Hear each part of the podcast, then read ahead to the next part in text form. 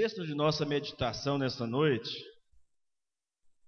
1 João capítulo 4, versículo 19, um dos menores versículos da Bíblia, né, mas de uma profundidade, de uma importância para nós, para o nosso crescimento espiritual, que nós queremos que o Senhor, que o Espírito Santo nos ajude a compartilhar tudo que nós compreendemos desse texto ao coração dos irmãos. Ele é a divisa da campanha de missões nacionais do ano de 2020. A divisa é esse versículo: Nós amamos porque Ele nos amou primeiro. Mais uma vez,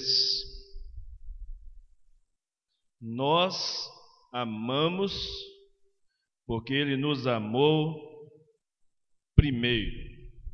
É sobre isso que nós queremos compartilhar com os irmãos esta noite, porque Ele nos amou primeiro. Mais uma vez, porque Ele nos amou primeiro. Vamos orar ao Senhor.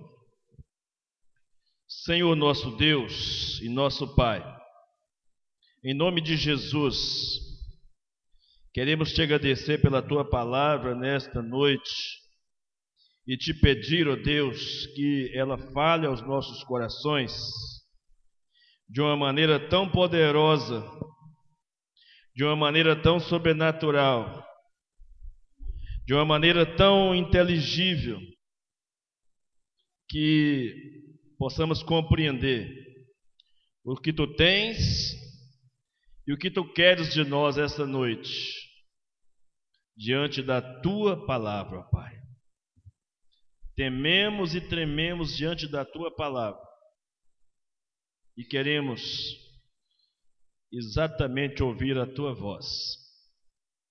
É a nossa oração, pedindo que o nosso coração esteja pronto como terra fértil, onde essa semente preciosa dessa palavra possa ser semeada. Que o nosso coração, ó Deus, seja terra fértil, onde possa brotar desse amor do Senhor em nossos corações.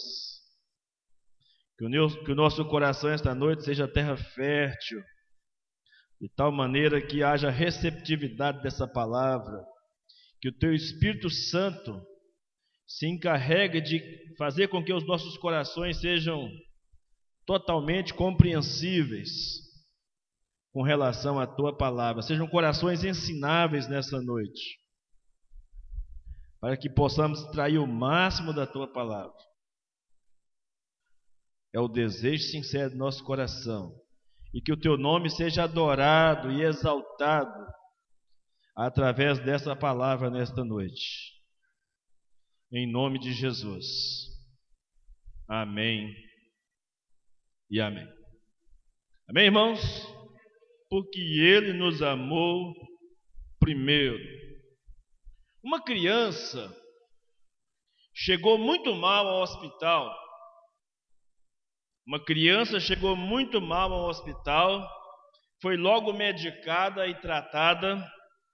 Após os primeiros socorros e a estabilidade né, da, sua, da sua saúde, da saúde da criança, o médico voltou-se para os pais e disse: ela só está viva porque vocês chegaram aqui primeiro que a morte.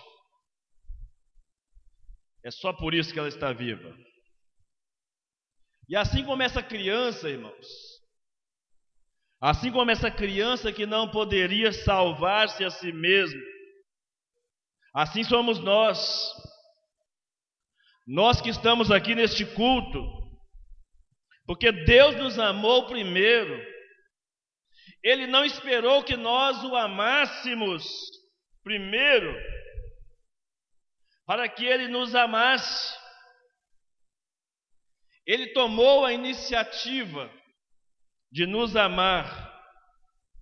E a Bíblia diz por diversos textos que ele fez isso antes da fundação do mundo, antes que nós existíssemos. Ele nos amou.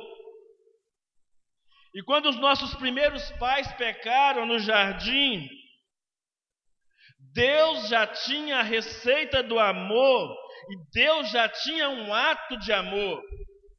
A Bíblia diz em Apocalipse capítulo 3, versículo 8, Apocalipse 17, versículo 8, que o cordeiro foi morto antes da fundação do mundo.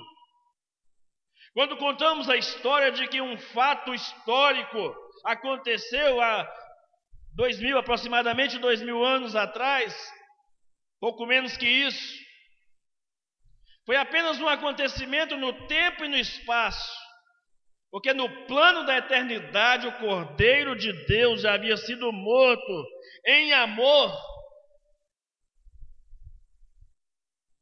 Quando os nossos primeiros pais pecaram, o amor, como favor de Deus, chegou primeiro.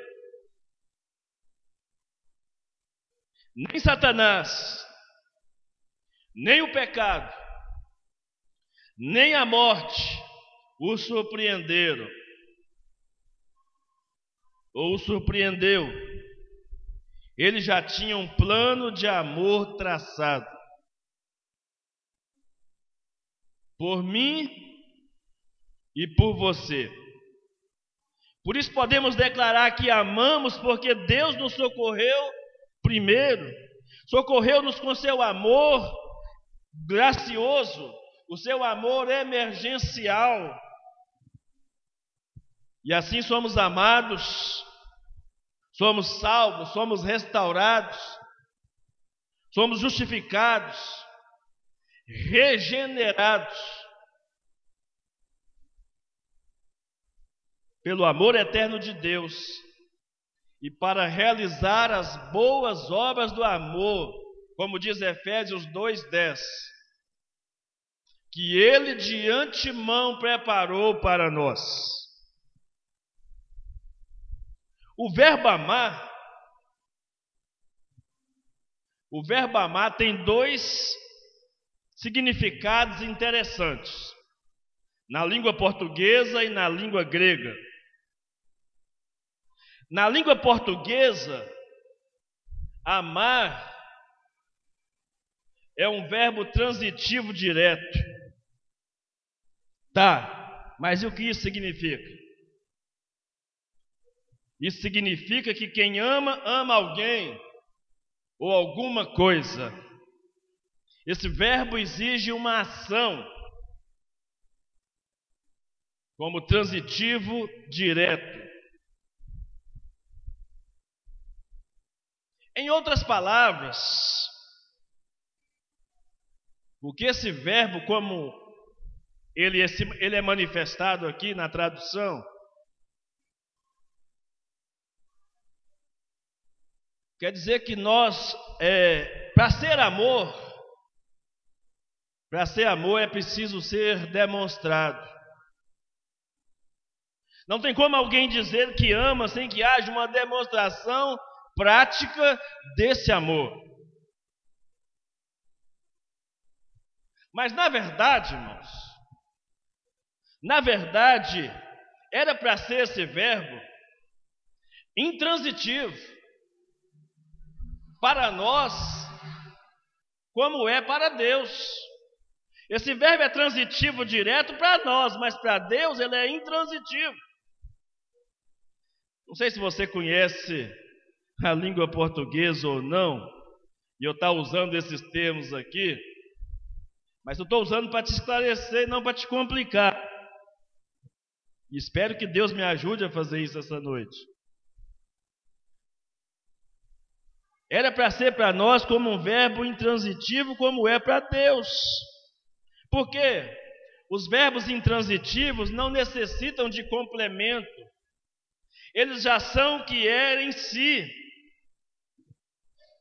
Eles já exibem uma ação completa do fato. Então, quando dizemos que o verbo amar é intransitivo para Deus, estamos dizendo que uh, Deus é amor, o amor é a essência de Deus, que o amor faz parte da natureza do ser de Deus. É próprio de Deus amar, porque o amor é a sua essência. Não se pode esperar de Deus algo diferente de um amor completo e total, porque faz parte da essência de Deus, da natureza de Deus, o amor. Mas por que então não é? Por que então não é intransitivo para nós esse verbo? E para nós ele tem que ser transitivo direto. Porque o pecado roubou de nós. O pecado tirou de nós a capacidade intransitiva de amar, de amar como essência o pecado tirou de nós, de nós a potencialidade do amor como essência. Nós não temos condições de produzir amor por nós mesmos. Só podemos amar como manifestação da graça comum de Deus, ou só podemos amar como manifestação do fruto do Espírito Santo em nós. Só existem essas duas chances para que nós amemos uns aos outros. Como fruto de manifestação de uma graça comum, e no caso dos cristãos que foram alcançados, mais do que uma graça comum, uma graça especial.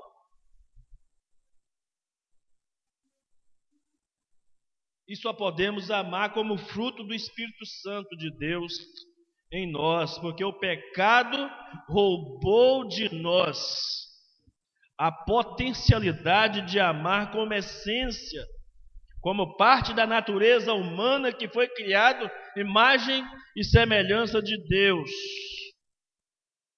Por isso o texto diz: o que, que o texto diz?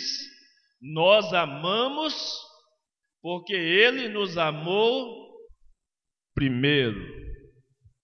Ou seja, mesmo Deus, tendo o amar como uma parte intransitiva do seu ser, como parte da essência, ama por causa do seu ser, que é amor.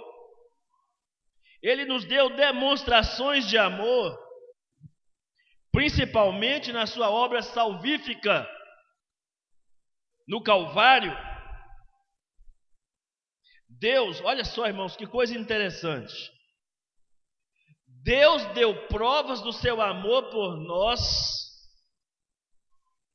antes mesmo, sem quer que ninguém as tivesse pedido.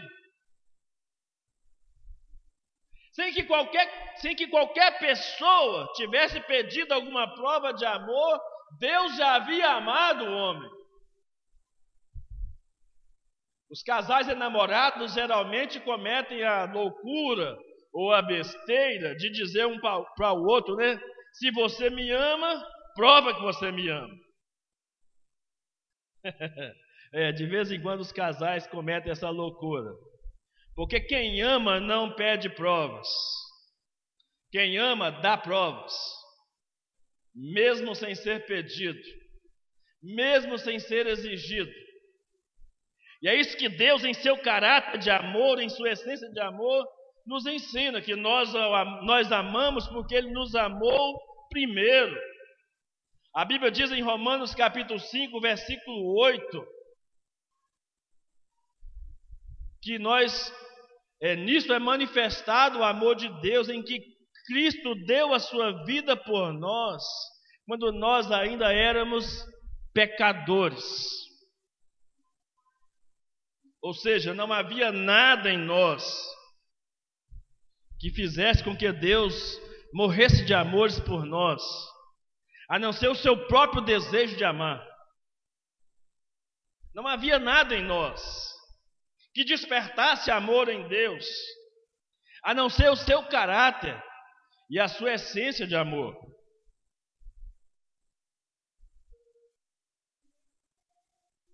Mas na língua grega, aí faz sentido porque que o, o autor sagrado, o apóstolo João, faz essa ponte aqui. Nós amamos porque ele nos amou primeiro, porque na língua grega,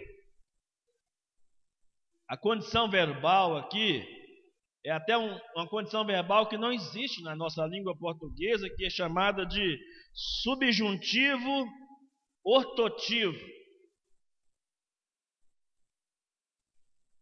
Não tem. Na língua grega tem alguns tempos verbais, como por exemplo o presente contínuo. Lembra do presente contínuo?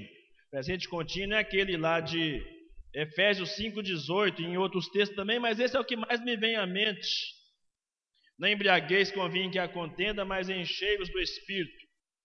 Que na linguagem é, portuguesa soa simplesmente como um imperativo, como uma ordem. Mas na língua original tem um sentido de presente contínuo que significa encham-se e continuem se enchendo. Não pare de encher até transbordar. E agora esse verbo amar, aqui no verso 19, na língua grega, ele tem um sentido de ordem, ele tem um sentido de exortação, ele tem um sentido de confrontação, ele tem um sentido de obrigação. E o que quer dizer isso, pastor? Isso quer dizer, irmãos, quando João faz essa declaração, tão pequena, mas tão profunda, nós o amamos porque ele nos amou primeiro. João está dizendo assim: quem foi alvo do amor, quem foi alcançado pelo amor, não tem outra alternativa a não ser amar. Não tem outra alternativa a não ser amar. Porque se você não amar, você não está cumprindo o seu propósito, ou não está refletindo esse amor que foi manifestado em você. Se você não amar. Aprofundando um pouco mais, irmãos, nesse texto, eu fiquei pensando numa palavrinha que muita gente lê e passa desapercebido, que é o porquê. Não está dizendo o texto, nós amamos porque. Esse porquê é uma conjunção consecutiva. E o que significa isso? Indica a razão de termos que amar. Em outras palavras, você jamais amará ou poderá amar a menos que você acredite que Deus amou você. Ninguém pode amar se não compreender o que é o amor, o que é a essência do amor. Você não pode corresponder a esse amor ou com amor sem que você tenha uma compreensão exata da fonte, da origem desse amor de Deus. Então, esse porquê aqui no versículo tem muito a nos dizer, irmãos. E o que ele tem a nos dizer é que Deus nos amou antes que fôssemos capazes de amá-lo. E só podemos amar os outros por causa desse amor. Por causa do que ele já fez na nossa vida, nós então podemos amar. Ou seja, esse porquê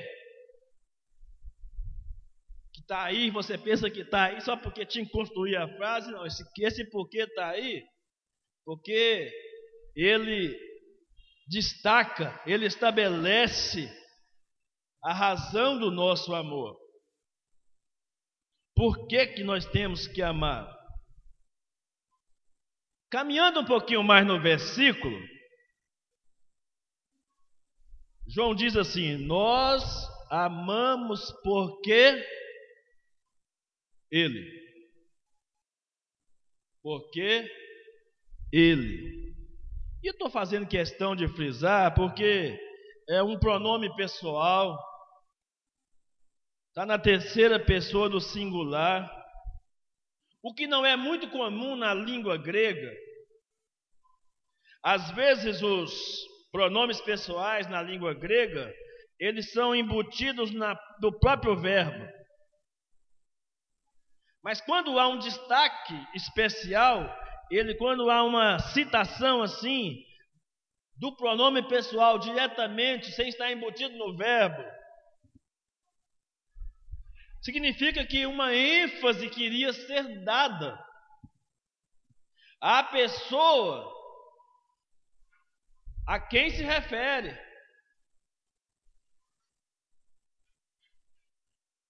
A pessoa a quem se refere. Nesse caso, João, vamos dizer aqui, milimetricamente calculado, colocou esse pronome pessoal para indicar para mim, para mim e para você que quando se fala de toda essa potência, de toda essa essência do amor, o foco tem que todo estar em Deus. O foco desse amor está em Deus. Não é em mim, não é em você, não é nas pessoas que são alvos do nosso amor, alvos do nosso amor. Mas o foco está todo em Deus. É como se João estivesse dizendo: esse ele aqui, nós o amamos porque ele. É como se João estivesse dizendo para mim e para você essa noite, irmãos. É ele mesmo. Não tem outro. É ele mesmo, não tem outro. Ele é o agente do seu amor, do amor dele. Ele é o agente do amor dele. E nós somos a causa de, desse amor. Nós sofremos, o fato de sermos a causa, quer dizer que nós sofremos a ação desse amor de Deus sobre nós. Nós somos a causa desse amor de Deus e também esse amor a Deus é a causa do nosso amor. Quando eu amo alguém, eu não devo amar alguém por causa do alguém. Eu devo amar alguém por causa do amor que eu tenho para com Deus. É isso que significa esse ele aí, no versículo que João colocou, que Deus permitiu nessa revelação ao apóstolo João. Ele mesmo João está dizendo, ele mesmo, em sua soberana vontade, decidiu nos amar. Ele decidiu isso sem qualquer outra influência. Ele escolheu soberanamente amar o mundo. E esse amor se torna visível quando Jesus se entregou a si mesmo. João 3,16: Porque Deus amou o mundo de tal maneira que deu seu Filho unigênito, para que todo aquele que nele crê não pereça, mas tenha vida eterna.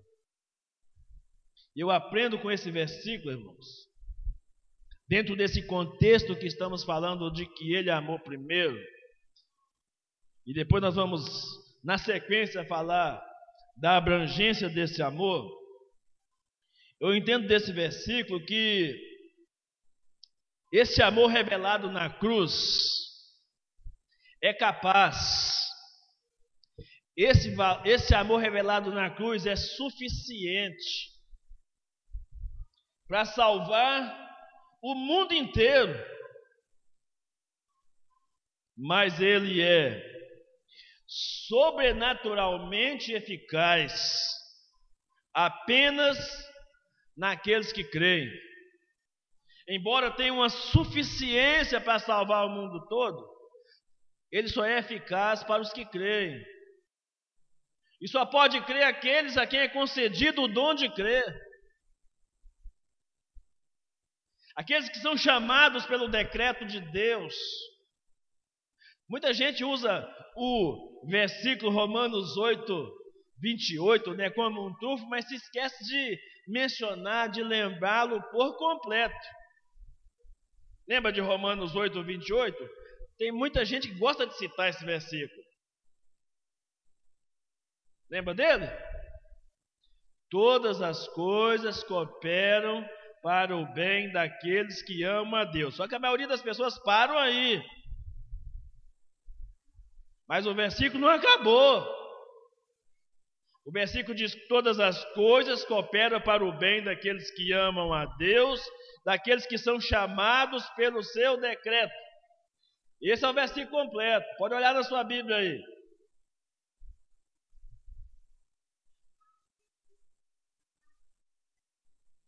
Você não tem que preocupar com nada.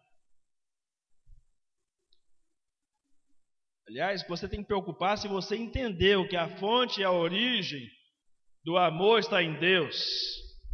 E se você corresponde a esse amor que está nessa fonte.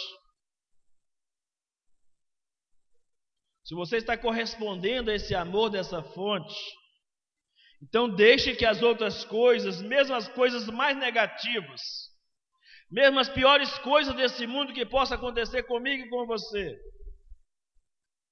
Permita-se que elas concorram para o seu bem. E Deus sabe como fazer, de um modo que nem eu e nem você sabemos. Ele sabe exatamente como fazer. Porque só os que creem, guarde isso, só os que creem experimentam os efeitos da cruz.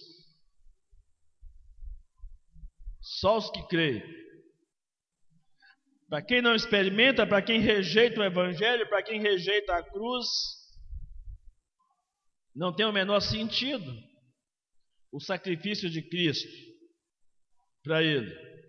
E mesmo ele conhecendo a história de Jesus, mesmo quem sabe que ele já ouviu falar tantas vezes, mesmo que ele seja um devoto de Semana Santa, de fazer até uma procissão, mesmo que ele tenha assistido um filme, Paixão de Cristo, por exemplo, e até se emocionado, quem sabe até chorado. é, pode ter acontecido isso.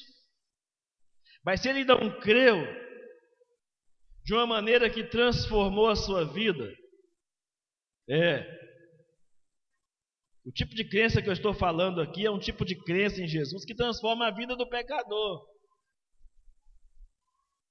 Que é isso, pastor? Por que você está dizendo isso? Porque é impossível ter um encontro com Jesus e não ter a vida transformada. Caráter, valores, palavras, sentimentos, emoções são todos agora transformados, renovados, colocados, colocados ao pé da cruz. Para se tornarem a semelhança de Jesus. Porque para isso que nós fomos predestinados, para sermos conforme a imagem de seu filho, a Bíblia diz em Romanos capítulo 8, versículo 29. Mas avançando um pouco mais nesse versículo, nós encontramos a expressão nos amou. Então veja que nós já falamos, nós amamos porque ele nos amou. O nos aqui, nos, como pronome pessoal, se aparece nessa expressão como pronome pessoal, indicando que nós somos objetos do amor de Deus. E o fato de estar na primeira pessoa do plural indica a abrangência desse amor. E a abrangência desse amor indica que Deus vai à procura, Deus vai em busca, Deus toma a iniciativa de ir em busca dos seus eleitos, dos seus escolhidos, nos quatro cantos da terra. Não há lugar aonde Deus não vá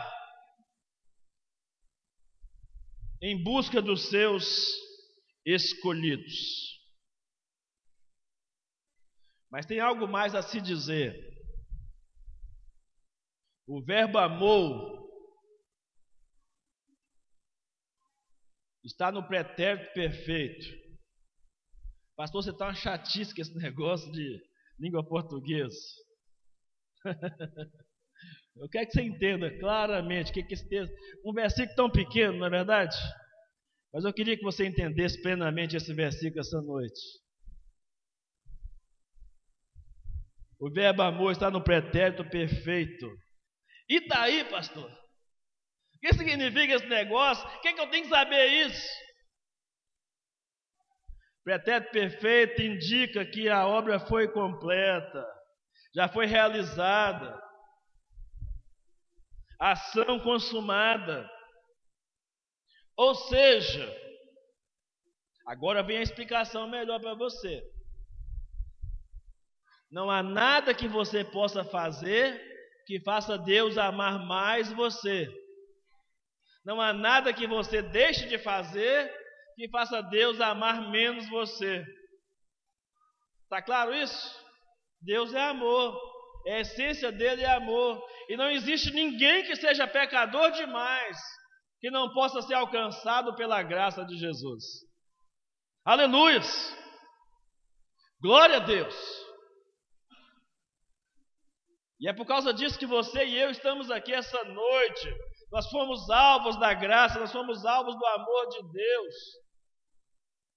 Quando não havia nenhuma esperança para nós, mesmo nós que nascemos em lares cristãos, que fomos criados, acostumados a uma religião, mas não, não aprendemos a amar a Deus como deveríamos amar.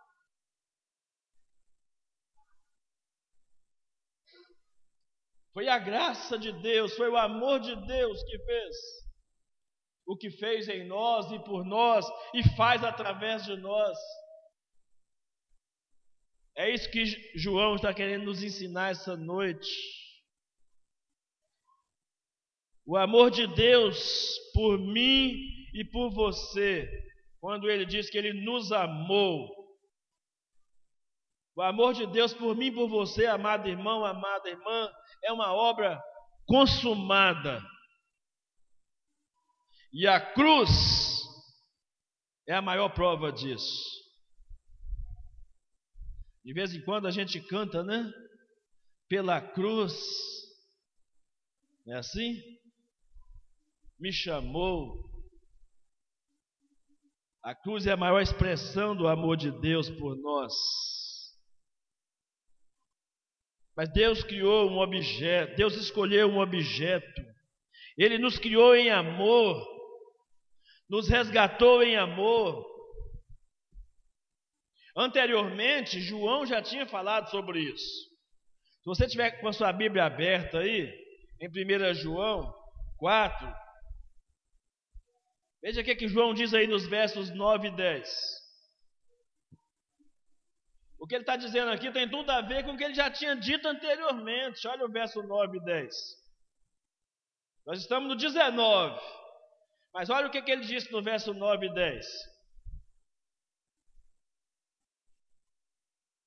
Acharam?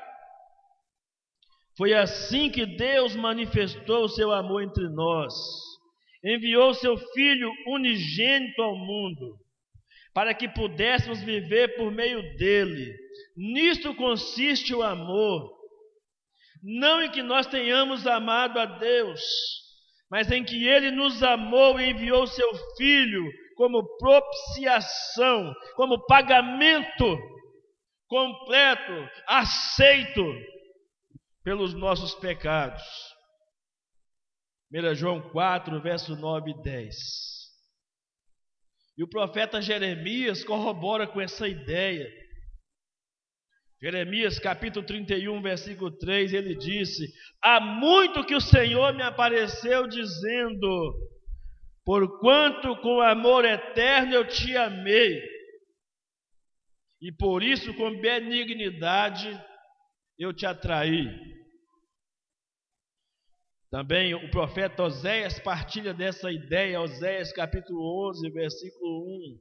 Ele diz: Quando Israel era menino, eu o amei muito, e do Egito chamei o meu filho. Tudo isso faz sentido para nós, irmãos, falar desse, desse amor de Deus, porque João está falando em um contexto influenciado pela cultura grega, influenciado pela cultura hebraica, e agora João dá um tom, João aumenta o tom do amor. Por quê? Para os gregos, o amor estava associado aos sentimentos, à estética, a beleza e a contemplação. Para os hebraicos ou para os judeus, o amor era ação. Eu tinha que fazer alguma coisa. Amar significava fazer alguma coisa pela pessoa amada. Mas João está nos ensinando nessa noite, irmãos, a palavra de Deus está nos ensinando nesta noite o grande diferencial do amor de Deus é que o amor de Deus não é um sentimento. O amor de Deus não é necessariamente ah, algo beneficente que Deus fez. O amor de Deus é uma entrega pessoal. Ele deu a si mesmo é por isso que Paulo, quando ele fala que Deus prova o seu amor para conosco, em que Cristo morreu por nós, sendo nós ainda pecadores, nos versículos anteriores, ele disse assim: Pode ser que por alguma pessoa boa, alguma pessoa ousaria morrer, mas Deus deu o seu único filho. E nenhum de nós daríamos, nem a nós mesmos, Quanto mais o nosso único filho, em favor de pecadores miseráveis, desgraçados, rebeldes, que não aceitavam e que rejeitam o amor de Deus em nosso favor. Então, o amor de Deus, o grande diferencial do amor de Deus é que ele não é um sentimento, ele não é uma obra ele demonstrou uma obra desse amor para que nós aprendêssemos a amar. Por isso que lá em 1 João, capítulo 3, versículo 16, eu gosto tanto de citar, né? que todo mundo só gosta de João 3,16, mas eu gosto de citar 1 João 3,16, que diz assim: Nisto conhecemos o amor que Cristo deu a sua vida por nós e nós devemos dar a nossa vida pelos nossos irmãos. Esse versículo não nos interessa muito decorar, mas isso é a essência do amor que vem de Deus. É um amor de entrega, um amor de doação, um amor sacrificial. E por fim ficou uma palavrinha faltando aí, né? No versículo. Perceberam que ficou uma palavrinha faltando no versículo aí que nós não falamos? Qual que é mesmo? Primeiro. nós o amamos porque ele nos amou primeiro. Mas eu quero que você saiba nessa noite que primeiro, no final desse versículo, não é um numeral. Primeiro no final desse versículo não é um numeral. Primeiro aqui é um advérbio de modo. E o que quer dizer isso, pastor? Isso indica que no começo, antes de tudo, a iniciativa é de Deus. Eu aprendo duas, duas coisas aqui. Eu aprendo duas coisas aqui, irmãos. com esse primeiro no final desse versículo 19. Eu aprendo duas coisas. Primeiro, Deus é e Deus sempre será o primeiro de tudo e em tudo. E se você ousar deixar Deus em segundo lugar, eu lhe garanto que a sua vida vai ser uma vida miserável. Se Deus não ocupar o primeiro lugar, por isso que a Bíblia diz em Mateus capítulo 6, versículo 33: Buscai em primeiro lugar o reino de Deus e a sua justiça, e as demais coisas vos serão acrescentadas. Ouse, tente buscar Deus em segundo lugar, para você ver o que, que acontece, para você ver o que, que acontece. Se Deus for relegado a um segundo plano, nos seus negócios, na sua família, na sua vida pessoal, deixa Deus de lado, para você ver o que, que acontece. Então eu aprendo aqui, irmãos, em primeiro lugar, que Deus tem a preeminência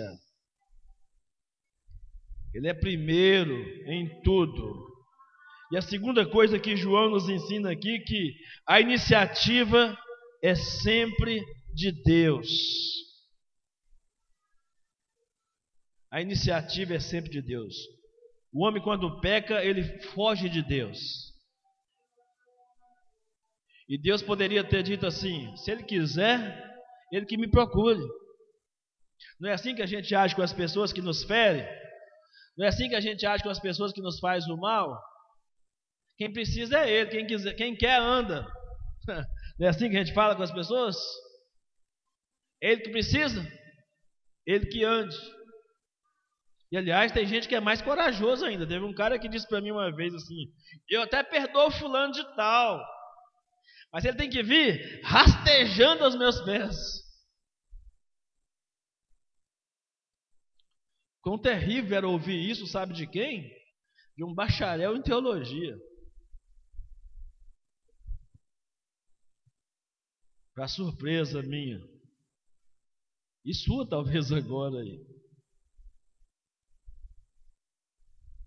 A iniciativa é de Deus, é Deus que vai ao encontro do homem.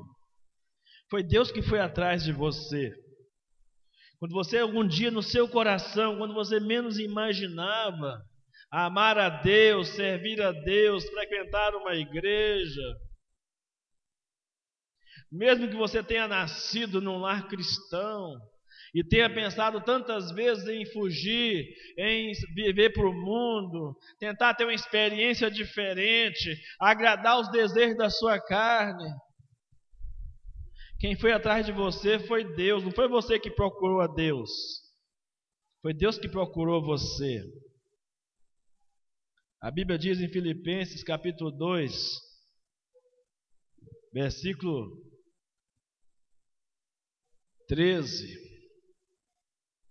que é Deus que opera em nós o querer e o realizar. É Deus. Não tem explicação, irmãos, fora de Deus, fora desse amor de Deus por nós. Não há explicação. Absolutamente nenhuma. Ele me desejou, ele correu atrás de mim, ele foi ao meu encontro quando eu não o desejava.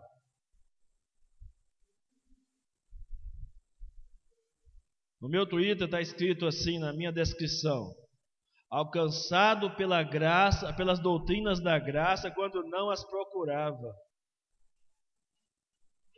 Eu não estava nem aí, não estava procurando. Eu era, fui, sou crente desde os seis anos de idade. Mas nunca tinha entendido as doutrinas da graça. E um dia me vi compreendendo plenamente a doutrina da graça. Quando não estava procurando, Deus me achou. E que bom que ele me achou. Porque não tinha nada em mim que pudesse fazer Deus me desejar. Um jovem crente, um adolescente crente, um jovem crente, me preparando para a obra do Senhor, mas perdido. Um pé na igreja, um pé no mundo.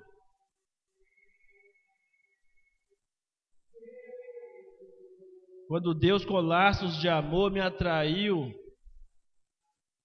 para si. E uma graça tão extraordinária, irmãos, que me faz prevalecer, que me faz perseverar, que me faz permanecer. E eu sei que, que é assim com você também.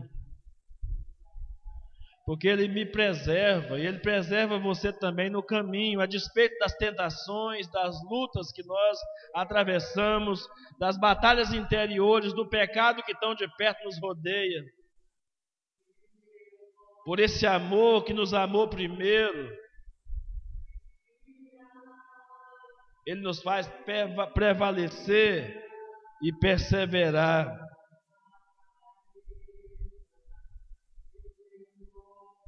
A expressão primeiro nesse versículo pode indicar as obras da criação e as obras da redenção. Então, João está nos ensinando aqui que nós pertencemos a Deus por direito de criação e por direito de redenção. Ele pagou o preço por mim e por você.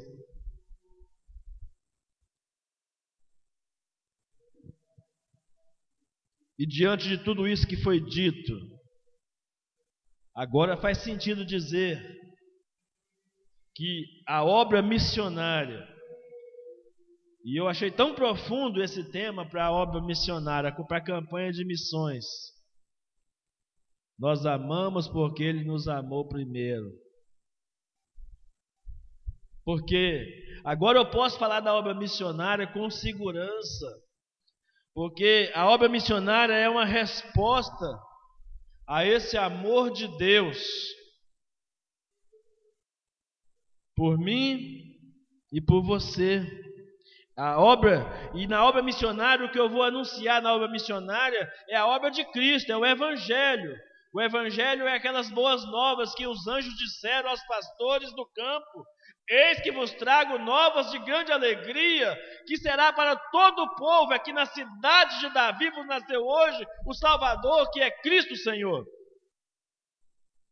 Essa mensagem que nós temos a responsabilidade e a obrigação, diz o apóstolo João nesta noite para nós porque Ele nos amou, nós temos a obrigação de amar. E não há maior manifestação de amor do que espalhar o Evangelho, as boas novas do Evangelho, a tantos corações perdidos por aí.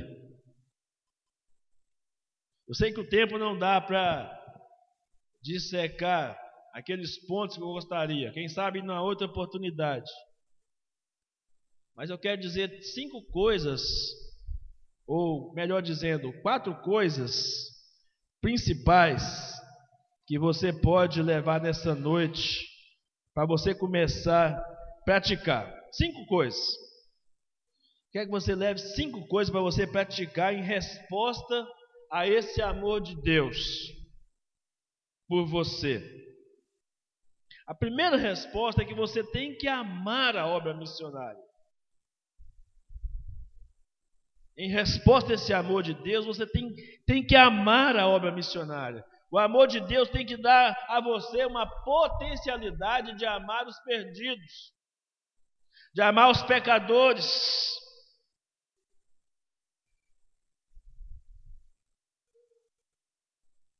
Tem um homem chamado Oswald Smith, pastor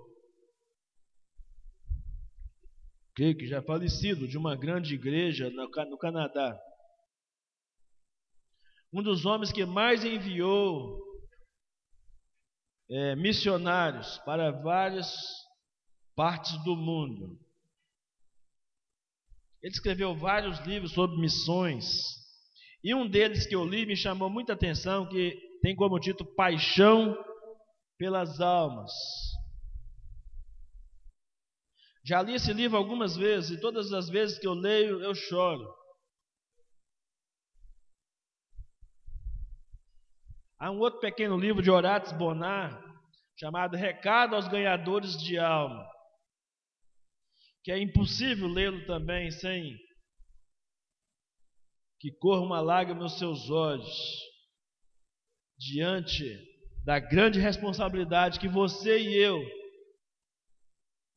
nós temos de compartilhar o Evangelho de Jesus Cristo.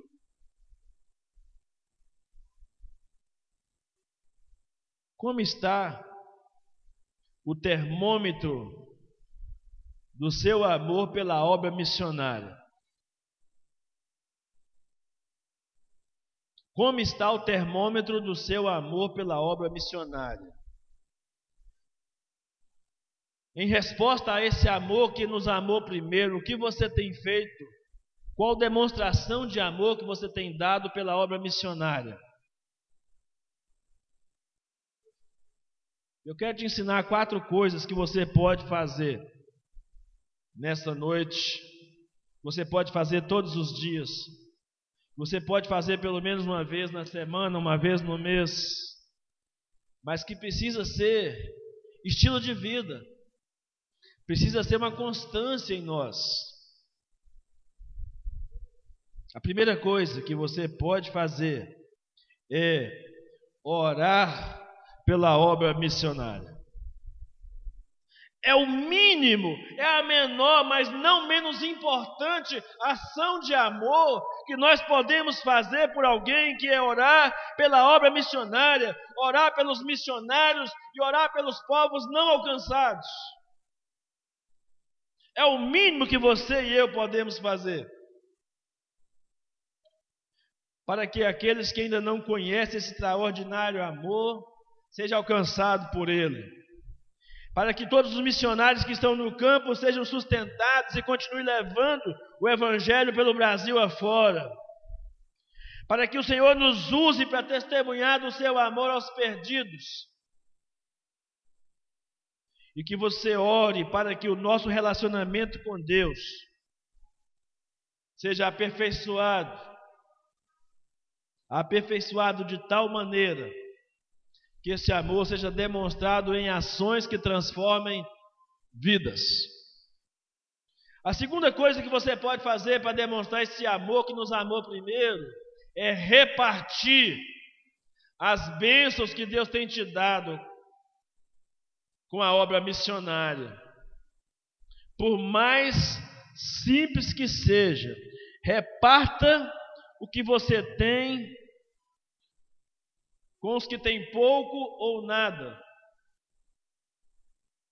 Reparta com as pessoas, não por obrigação, mas louvando e glorificando e agradecendo a Deus por tudo que Ele dá. Geralmente, quando a gente fala em repartir, as pessoas ficam logo pensando em dinheiro. Que é a visão mais miserável e mais mesquinha que a gente tem. Que é de pensar que temos só dinheiro para dar para as pessoas.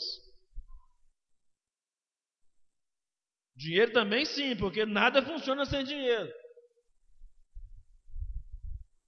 Mas reparta com as pessoas, principalmente, tempo, atenção cuidado, compaixão e graça. Reparta com as pessoas.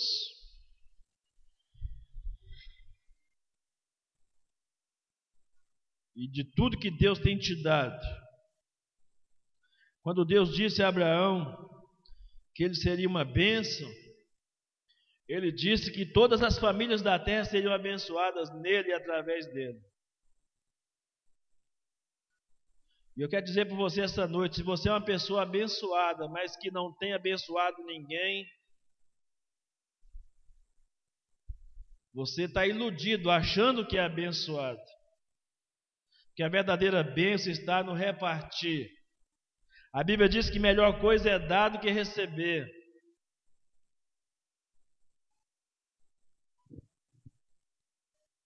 Então reparta com quem não tem ou com quem tem menos.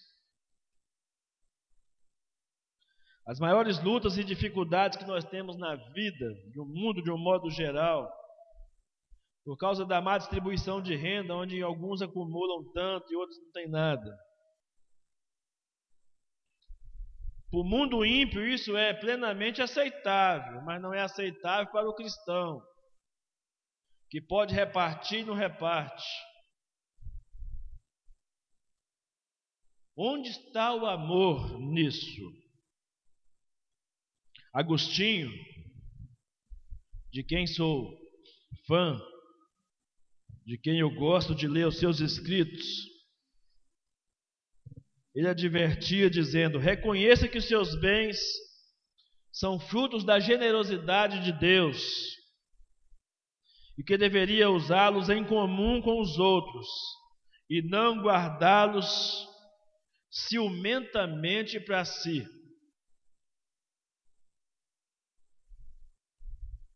É praticar a arte do desapego. Se o que você tem, se o que você é não serve para abençoar os outros, não serve para nada. Já dizia aquele antigo provérbio: quem não vive para servir, não serve para viver. E é verdade. E a pergunta que eu faço é: você é obediente à palavra de Deus? Ou busca apenas ser abençoado? Tem gente que só quer que Deus é, restitui sete vezes mais. Mas não quer repartir nenhuma vez com ninguém.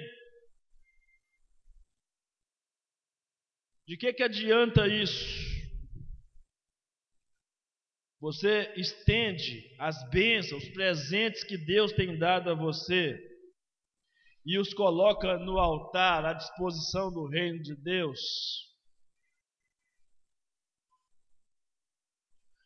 Deixa eu te dizer uma coisa.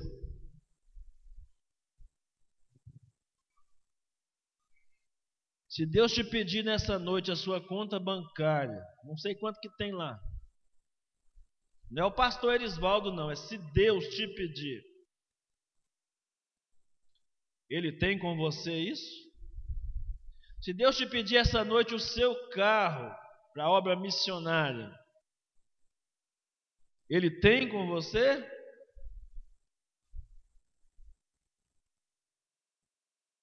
Se Deus te pedir a sua casa, se Deus te pedir a sua profissão para você abandonar tudo e seguir para o campo missionário, quanto Deus tem com você para a obra missionária? Uma vez eu vi uma pessoa negar uma carona para alguém e no carro dessa pessoa estava escrito: a serviço do reino de Deus.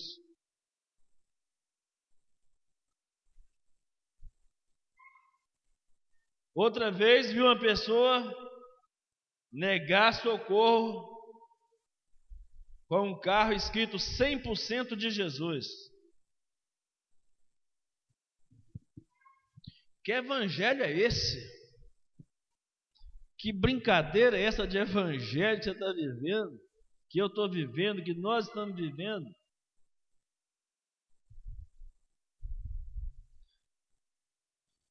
É, a quarta coisa que você pode fazer em resposta a esse amor, quarta e última coisa, multiplique o esforço missionário multiplicando discípulos. Faça discípulos na sua família, no seu bairro, na sua rua, no seu trabalho. Envie. Eu gosto muito de Neemias capítulo 8, versículo 10, que diz assim: Comei as gorduras, bebei as doçuras, e enviai porções aos que não têm nada preparado para si. Neemias capítulo 8, versículo 10. É o amor de Deus que deve nos levar a multiplicar o nosso esforço missionário. Desde a cruz, a igreja tem falhado na sua missão de compartilhar o amor de Deus. Principalmente aqueles que arrogam para si serem detentores do verdadeiro evangelho, porque as heresias afloram com muita facilidade por aí. Cresce rápido as heresias.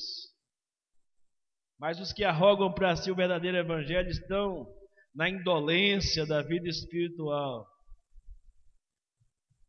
Não consegue expressar a manifestação desse amor.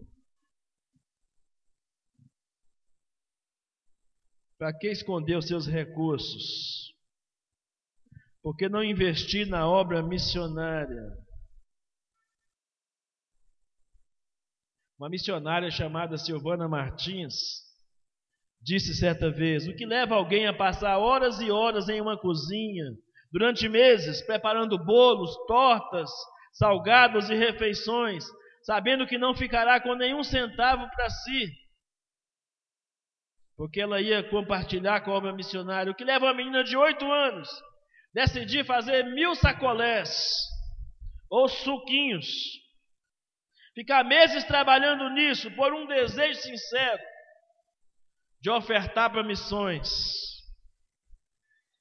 Eu sei que você talvez está aqui essa noite não precisa fazer isso, mas ainda que você precisasse,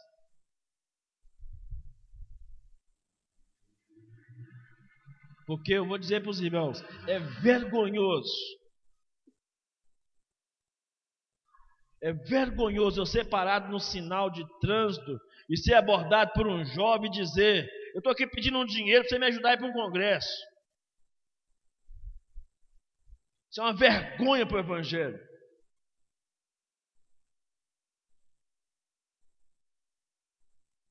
Se você estivesse pedindo dinheiro para obra missionária, você está dinheiro pedindo dinheiro para ir para um congresso.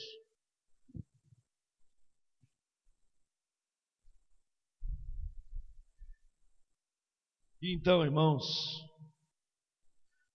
está lançado o desafio. Toda essa estrutura montada por Deus para nós, nós o amamos, ou nós amamos porque Ele nos amou primeiro. O amor, essa palavra tão profunda que conhecemos um pouquinho mais sobre ele hoje. Um pouquinho mais. Nunca tive a pretensão de dissecar, de falar tudo que, tudo que existe sobre esse assunto, porque eu não seria capaz de fazer isso. Ninguém é capaz de falar tudo que pode ser dito sobre o amor. Ninguém pode ser tão arrogante e pretensioso de achar que pode falar tudo que deve, que tem que ser dito sobre o amor.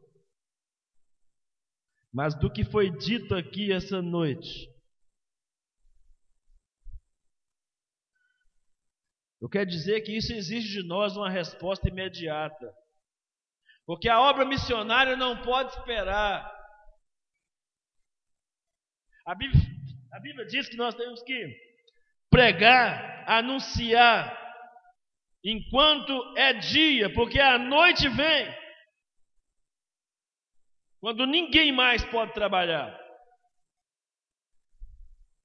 E a noite pode ser muitas coisas a morte, a oportunidade, a falta de recursos, a falta de saúde.